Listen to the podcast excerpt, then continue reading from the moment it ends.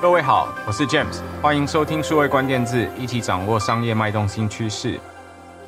有一门行业叫做资讯安全哦，通常他在讲的是保护所有的朋友在线上或者是线下做生意用到各种不同的数位工具的时候的安全。它其实非常有赖于各种不同的技术啊或相关的领域的运作。那讲到资讯安全的这一个领域里面，其实大家常听到的这些工作里面就包含了资讯安全的顾问或资讯安全的专家。那大家比较常用到的一个，如果讲到安全的对立面，那他的这个工作听起来就是像就叫做骇客或者叫做黑客。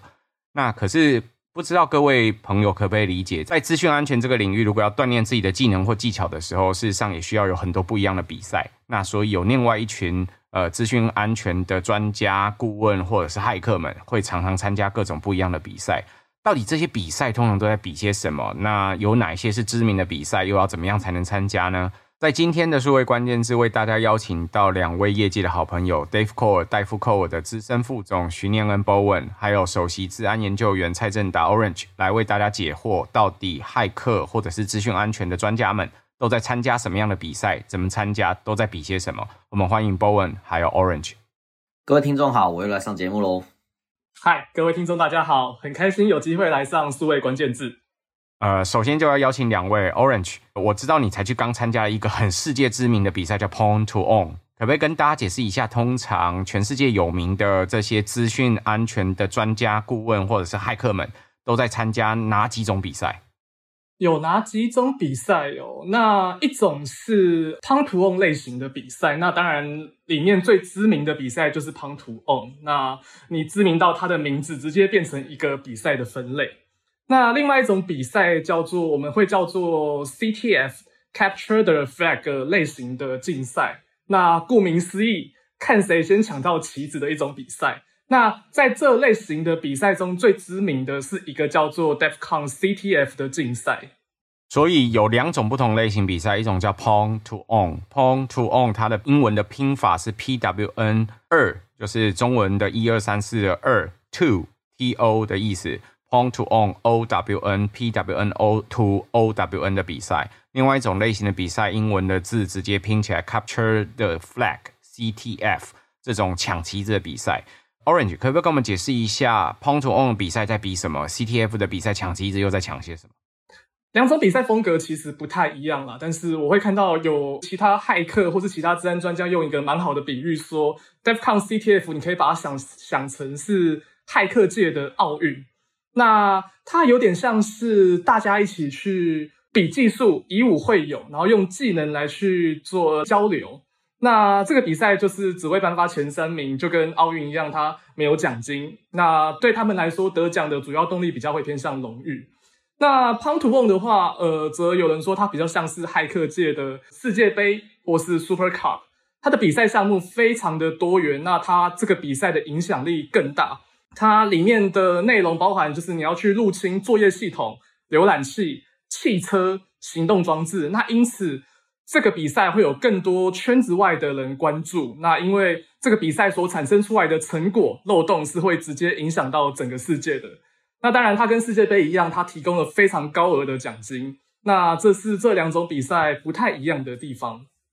所以，除了这两种比赛，一种是 CTF，呃，我们知道它可能会随着很多不同的骇客的会议，呃，不一样的会议，像 DEFCON D E F C O N 就是一个很知名的骇客会议，每一年都在呃美国举办，然后有很多骇客朋友都会去那里交流技术啊，交流最新的各种不同的可能性啊，或者是各种攻击手段方法等等。除了跟着会议，常常会有这个 CTF 的比赛。我们知道，在台湾其实有一个很知名的骇客年会，叫做 HitCon H I T C O N，也会有这类的比赛之外，呃，Pwn to Own 是只有每一年只有一次，只有一个这样的竞赛吗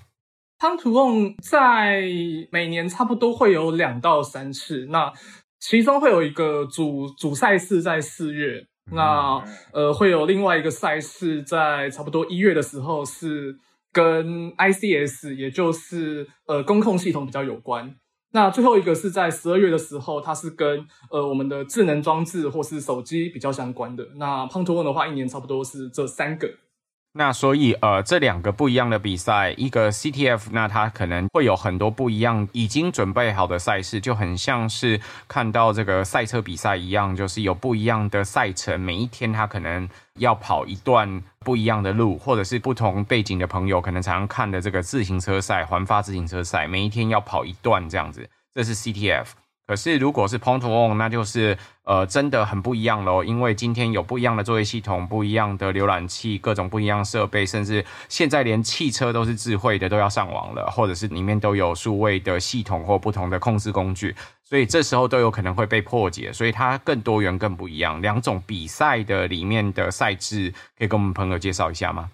两种比赛的赛制不太一样。那 DEFCON CTF 比较偏向就是教育类型，或是给骇客们去磨练技术的一种竞赛。那这种比赛通常会有一个主办方去负责出题。那它的题目可能涵盖了资讯安全各个面向的技术，包含什么密码学啊、网络安全，或是网站上面的攻防、逆向工程，甚至电脑底层的记忆体漏洞利用等等。那每个题目都会有一把 flag，各个比赛的队伍就是比看谁先把这个 flag 给找出来。那所以说这个比赛才会叫做 Capture the Flag CTF。那就是当然说上面讲的是最经典的就是 CTF 的形式，那还有更偏向攻防一点的 Attack and Defense。这时候这个 flag 是藏在每个队伍之中。那这时候队伍不只要去找出别的队伍的漏洞，还要修补自己本身的漏洞。那有这几种不同类型的赛制，所以呃，有一种赛制可以说听起来比较像是它其实是主办单位方设计好，不知道藏在哪里的棋子，所有的人针对这一个在这个赛事的期间要去想办法把那个棋子给找出来。一种是这样子的概念，另外一种是其实所有的参赛者同时也都是对手。你一方面你要有攻有守，就是你攻的时候是你要去攻其他的队伍，拿到他长的棋子；可是另外一方面有守的时候，是别人来攻你的时候，你也要可以去防守他。意思是这样吗？对，没错，没错，没错。那这个是 CTF 最经典的两种赛事。那如果是 Pong to Own，这时候它的赛事设计会长什么样子呢？那就像刚刚讲到 CTF，它每个题目它还是由一个主办方去负责出题，那所以代代表说它的题目、它的游戏一定都还有一个标准解答。那 Pong to Own 会其实更残酷一点，那它是直接把大公司他们引以为傲的一些产品拿来当成题目，例如说微软的 Windows 作业系统，或者是 Apple 的 iPhone 手机。那这时候你要参加这个比赛，你就必须跟整个大公司的安全团队去对打，找出他们都没有找出的漏洞，成功害进去这些产品才能得分。那潘图翁就是给出一个又一个的这些大目标，看谁可以害进更多的机器里面。所以对这些大公司来说，事实上他们其实在这些赛事期间就有办法，可能可以找到他们过去所没有想过的漏洞，或者是没有想过的办法。那我知道 Orange 其实你也刚去到了全世界的现在今年刚办完的这个最大的 Pong to Own，这应该是在二零二零 COVID 新冠肺炎之后最大的实体赛事了。呃，有最多的人到现场去参加，可以跟我们介绍一下今年的赛事有些什么特色吗？那今年 Pong to Own 算是疫情后第一个实体的活动。那就是假如说你真的可以参加比赛的话，主办方会直接赞助你机票到加拿大的多伦多，直接去参加现场的竞赛。那今年的一些比较有趣的一些赛事内容，像是主办方直接提供了 iPhone 给你去做破解，或者是 Google 的 Pixel Pixel 手机。以及今年就是 p o n t o On 举办以来最多队伍参加的一次，那总共有呃十四个国家，然后超过六十次的破解尝试。那在这这些尝试之中，Samsung 的这个 Samsung Galaxy 的手机被破解了两次。那今年还有一个新的有趣的比赛项目，是说呃为了顺应现在疫情后大家都在家里工作的这个生活形态。他们多了一个目标，叫做 SOHO 的 Smash Up，S O H O 的 Smash Up。那意思是说，诶，如果一个骇客可以从外网入侵到你的路由器，然后再透过路路由器去入侵你家中放在内部网络里面的电脑，那这不是一件很恐怖的事情吗？所以他们多出了这个目标。如果你可以找出一个路由器的漏洞，然后跟一个内网随便一台机器设备、印表机或者是家用储存设备的漏洞，把它们串起来，可以直接从外网去攻击到他们放在内网的目标，那就可以直接呃取得很高的分数以及奖金。如同刚刚 Orange 说的，其实 Pong2On 面对的比赛的项目其实更多元、更不一样，而且它其实要对应的是很多不同的大公司所设计出来的实际的产品。所以刚刚呃，他描述到的今年的 poon 有苹果公司所推出的 iPhone 装置，或者是 Google 公司所推出的 Pixel 装置，这都是我们在市面上很常见的不一样的这些。呃，商用的手机，那更别提像三星也把自己的手机给拿出来，让大家有机会来试着破解它。骇客或治安专家他们要挑战的是这些公司的安全团队，这安全团队在这时候的比赛像是防守一样，而且是他实际上已经在市面上卖的各种不同的商品。或者是服务，他要能够接受这些人的挑战，找到那些过去他们自己所未知的漏洞。我想这是很不容易的一件事情。如同刚刚 Orange 提到的，呃，现今年的 Pong2On 大概是呃二零二零新冠肺炎之后最大的一场实体活动。如果你可以去报名参加的话，主办单位甚至会提供你飞机票，可以飞到现场去。那也有非常多不一样的公司都推出不一样的服务或产品，能够让你在现场去破解。那今年或者是说这两三年以来，尤其因为疫情的关系，我想很多朋友都在家工作，这些线上的工作的环境，呃，它牵涉到我们所谓的线上线下的混合型的办公室的工作模式，呃，我们通常叫它 hybrid mode，就是一种呃远端的工作的模式，它会用到很多不一样的工具。那这时候，你的这个资讯环境，或者是硬体环境或软体环境也都更多元。你会用到各式各样不一样的数位工具，SaaS model 的服务，譬如说 Slack 啦，呃，或者是 Microsoft Teams 等等不同的工作的环境，或者是你家里里面一定会有网络路由器啊，会有不一样的作业系统。你的路由器底下，在家里可能还有手机啊、手表啊，很多不同的装置也都在上网。如果资讯安全的对立面，骇客可以有办法透过这些实体的路由器的某些漏洞，或者是某些方法进到你的网络环境里面，那绝对跟你在公司里面的环境很不一样。你在公司里面的时候，理论上公司建立的是一个防火墙内的内网，那这个时候你的数位环境可能是更顺利、更简便，而且更好控制这些安全的。我想在混合工作环境里面，事实上会有很多的未知。那骇客在做这些比赛的时候，也如同真实世界一样。我想从过去到现在，有很多朋友也许早就用了很多不一样的线上或线下工具。从早期的可能桌上型的电脑，到现在用笔记型电脑、用平板、用手机，或者是现在用更多不一样的这些软体或者是服务。用的更多不一样的时候，这些软体或服务，甚至你的汽车是不是可以被攻击的，或者是是不是安全的？我想都会是接下来很多不同公司在营运的时候会碰到的挑战。Orange，如同刚刚你在分享的这些，有很多不一样的队伍或者是不同的公司都会参加，到底有什么条件或机制才可以报名成功，才可以去参加这些比赛啊？怎么样才可以去报名成功？怎么样才可以去参加这些比赛？呃，我觉得这个问题有一点奇怪，因为我觉得骇客本来就是一个一群崇尚自由的生物，所以说这个问题的答案是谁都可以参加，没有任何的报名门槛，只要你够厉害，其实呃，甚至主办单位如同刚刚所讲，主办单位还会帮你出机票、饭店，把你拉过去比赛。那要怎么样让主办单位知道你是谁，还有知道你很厉害？怎么样让主办方知道你很厉害？那这就有一些呃不同的地方了。那例如说，DEF CON CTF 这个，我刚才讲是骇客界的奥运，它本身每年会在五月的时候在网络上举办一个预赛。那在这个预赛中的前几名，可以直接被邀请到拉斯维加斯去参加他们的决赛。那预赛由于没有资格限制，又是在网络上面举行，所以每次的报名都很夸张啦。就每年几乎差不多会有来自世界各地几千个队伍去参赛。那 DEF CON 也有所谓的种子赛的制度啦，那符合他们就符合 DEF CON CTF 他们资格所举办的比赛冠军，也可以直接到拉斯维加斯参加决赛。那例如说，呃，这几年，呃，台湾 h i c o n 所办的这个 CTF，也就是种子赛之一。那刚刚讲的是 DEFCON CTF 的部分，那另外的话是 p o n t o o n。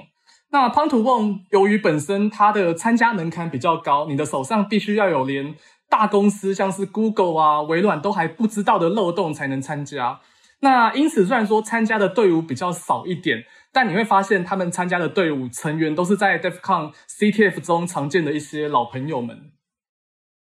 那所以，呃，对 Pong to Own 来说，通常都是些老朋友。那到底要怎么报名才有可能发生呢？博文，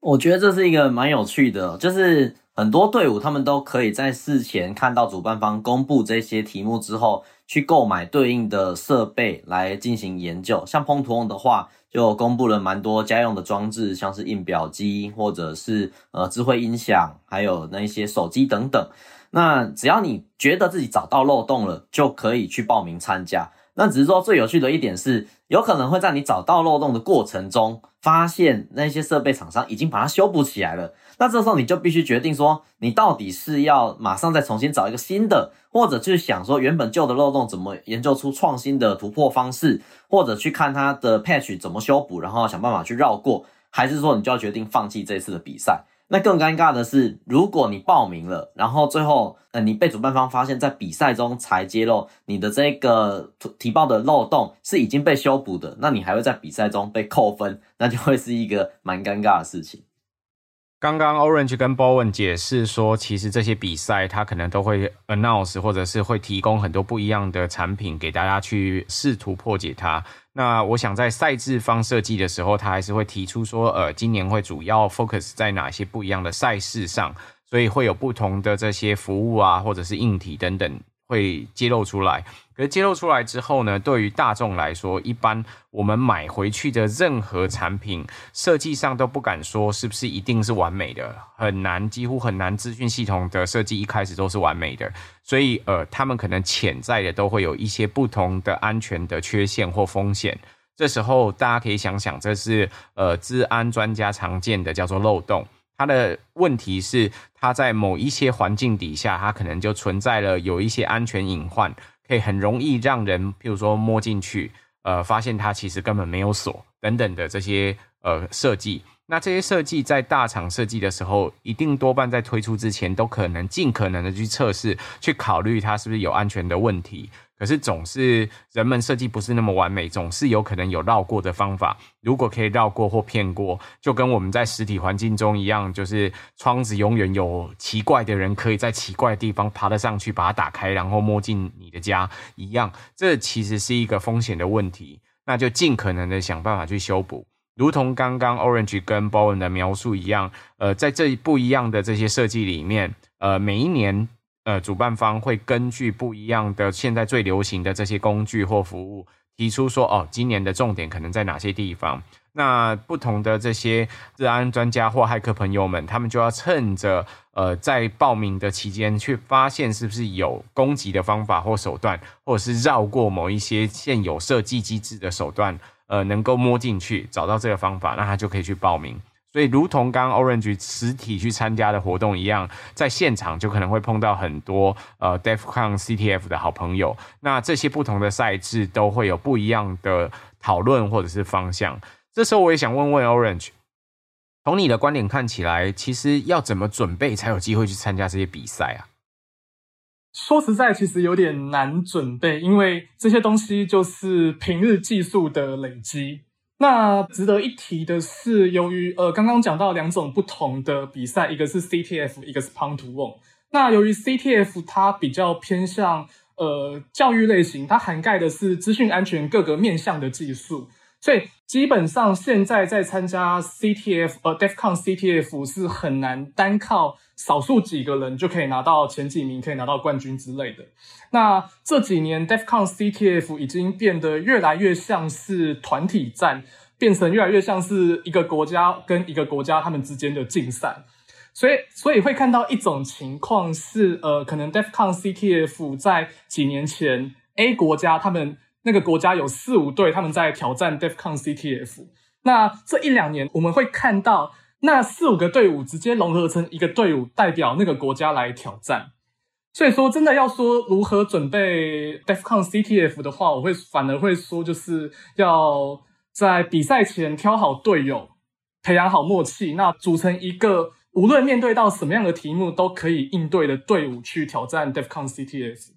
因为它毕竟像是一个奥运一样，它比很多不同的题目，所以你不能只有在单一一两个题目很强，你要在很多的不同的题目都有适当的钻研，你可能才可以一路关关破解，拿到最多的棋子，才有机会可以得到最多的金牌。那大家其实要比的是谁能够过最多关，拿到最多棋子、最多的金牌，可以这样解释吗？可以，很好的解释。那所以如果以 to Own 来说的话，那它又是什么样子的准备方法呢？那 Pong to Own 的话，那基本上大目标就是那些，你可以想象就是微软，然后 Apple、Facebook 或是特斯拉，那它的目标相对明确。但是你怎么样找出人家大公司花了几千几万个呃，可能工程师或是天才写出了这个产品的软体的的漏洞，那一样就是跳回前面所讲的，就是还是要靠平日技术的累积。所以，呃，如果真的打赢这些比赛，他们可以得到什么奖金或有什么产品吗？还是没有？它是一个荣誉，只有主要就是拿到那个机票跟呃饭店的住宿，去到现场跟大家去切磋磨练而已。CTF 的话，其实没有什么奖金，那会更偏向荣誉为主。那例如说前面讲的 DEFCON CTF，它的冠军你可以得到一个象征永久可以入场的一个黑卡。那由于这个是世界最大的骇客会议所举办的骇客比赛，那入场都是靠一个卡片入场。那你拿着黑卡入场的话，每个人都会知道你是冠军。所以我会说，DEFCON CTF 的比赛更偏向荣誉为主。那 p o n t o On 的话，则是有超丰厚的奖金。那例如说，我去年在 p o n t o On 上用呃用漏洞害掉微软的某个目标，光一个漏洞就可以赚到二十万美金，差不多是六百万台币。那你够强的话，其实你还可以报名不止一个目标，你可以害掉微软、苹果、Facebook，一次赚上千万都不是问题。所以我是真的有认识有人一年都在准备 Pong to Own，就为了赚这一次。所以 on to on 它更像一个奖金猎人的赛事。如果你很勇敢的话，其实你可以挑战每一年都可以去赚到奖金。可是如果是 CTF 的话，它重点不在奖金，重点在那个黑卡。拿到那个黑卡之后，就有机会跟大家交流的时候，每一年那个最难最难要去参加的那个 DEFCON 的那个会议，你都有得到呃入场券可以去参加。没错，那另外我想补充啦胖图翁还有一个有趣的地方。那正如 Pong to Own 它的名字，Pong P W N 在骇客用语里面有着入侵成功的意思。那这个名字解释起来会变成，如果你可以骇成功什么，你就可以得到那个东西。那所以说，你成功骇入某个目标，除了奖金之外，你可以得到一台跟它一模一样的东西。例如说，呃，之前比赛有有比赛项目是 Tesla 的自动汽车，然后所以如果你真的成功害进去的话，你除了拿到奖金之外，还可以拿到一模一样的一台特斯拉。那如果这个工具是 Facebook 怎么办？我如果害进去了 Facebook 这样一个社交服务，我难道可以让 Facebook 的股票变成我的吗？通常他们提供的会是一个实体的目标，例如说 Facebook 之前推出的这个 VR 的这个 Portal。那如果你可以害进那个 VR 的 Portal 的话，那你同样可以拿到一台 VR 的这个 Portal 的机器，这样。所以事实上，奖金猎人的这个奖金可能是很丰厚的。除了实体的这个现金之外，它真的如果呃有一个相关的硬体或服务的话，你真的有机会可以得到这个硬体或服务的。对，没错。我觉得这个部分很有趣的是，呃，我们在比赛过程中也拿到很多的那设备，所以像之前他们锁定的目标是有很多是这个印表机，所以在比赛结束后，我们办公室就忽然多了非常多的印表机，除了他们自己事前买来研究的，那还有比赛得奖之后获得的，那后来他们还研呃研究部门还举办了一个拍卖会来拍卖这一些呃因为得奖而获得这些设备，我觉得是一个蛮有趣的经历。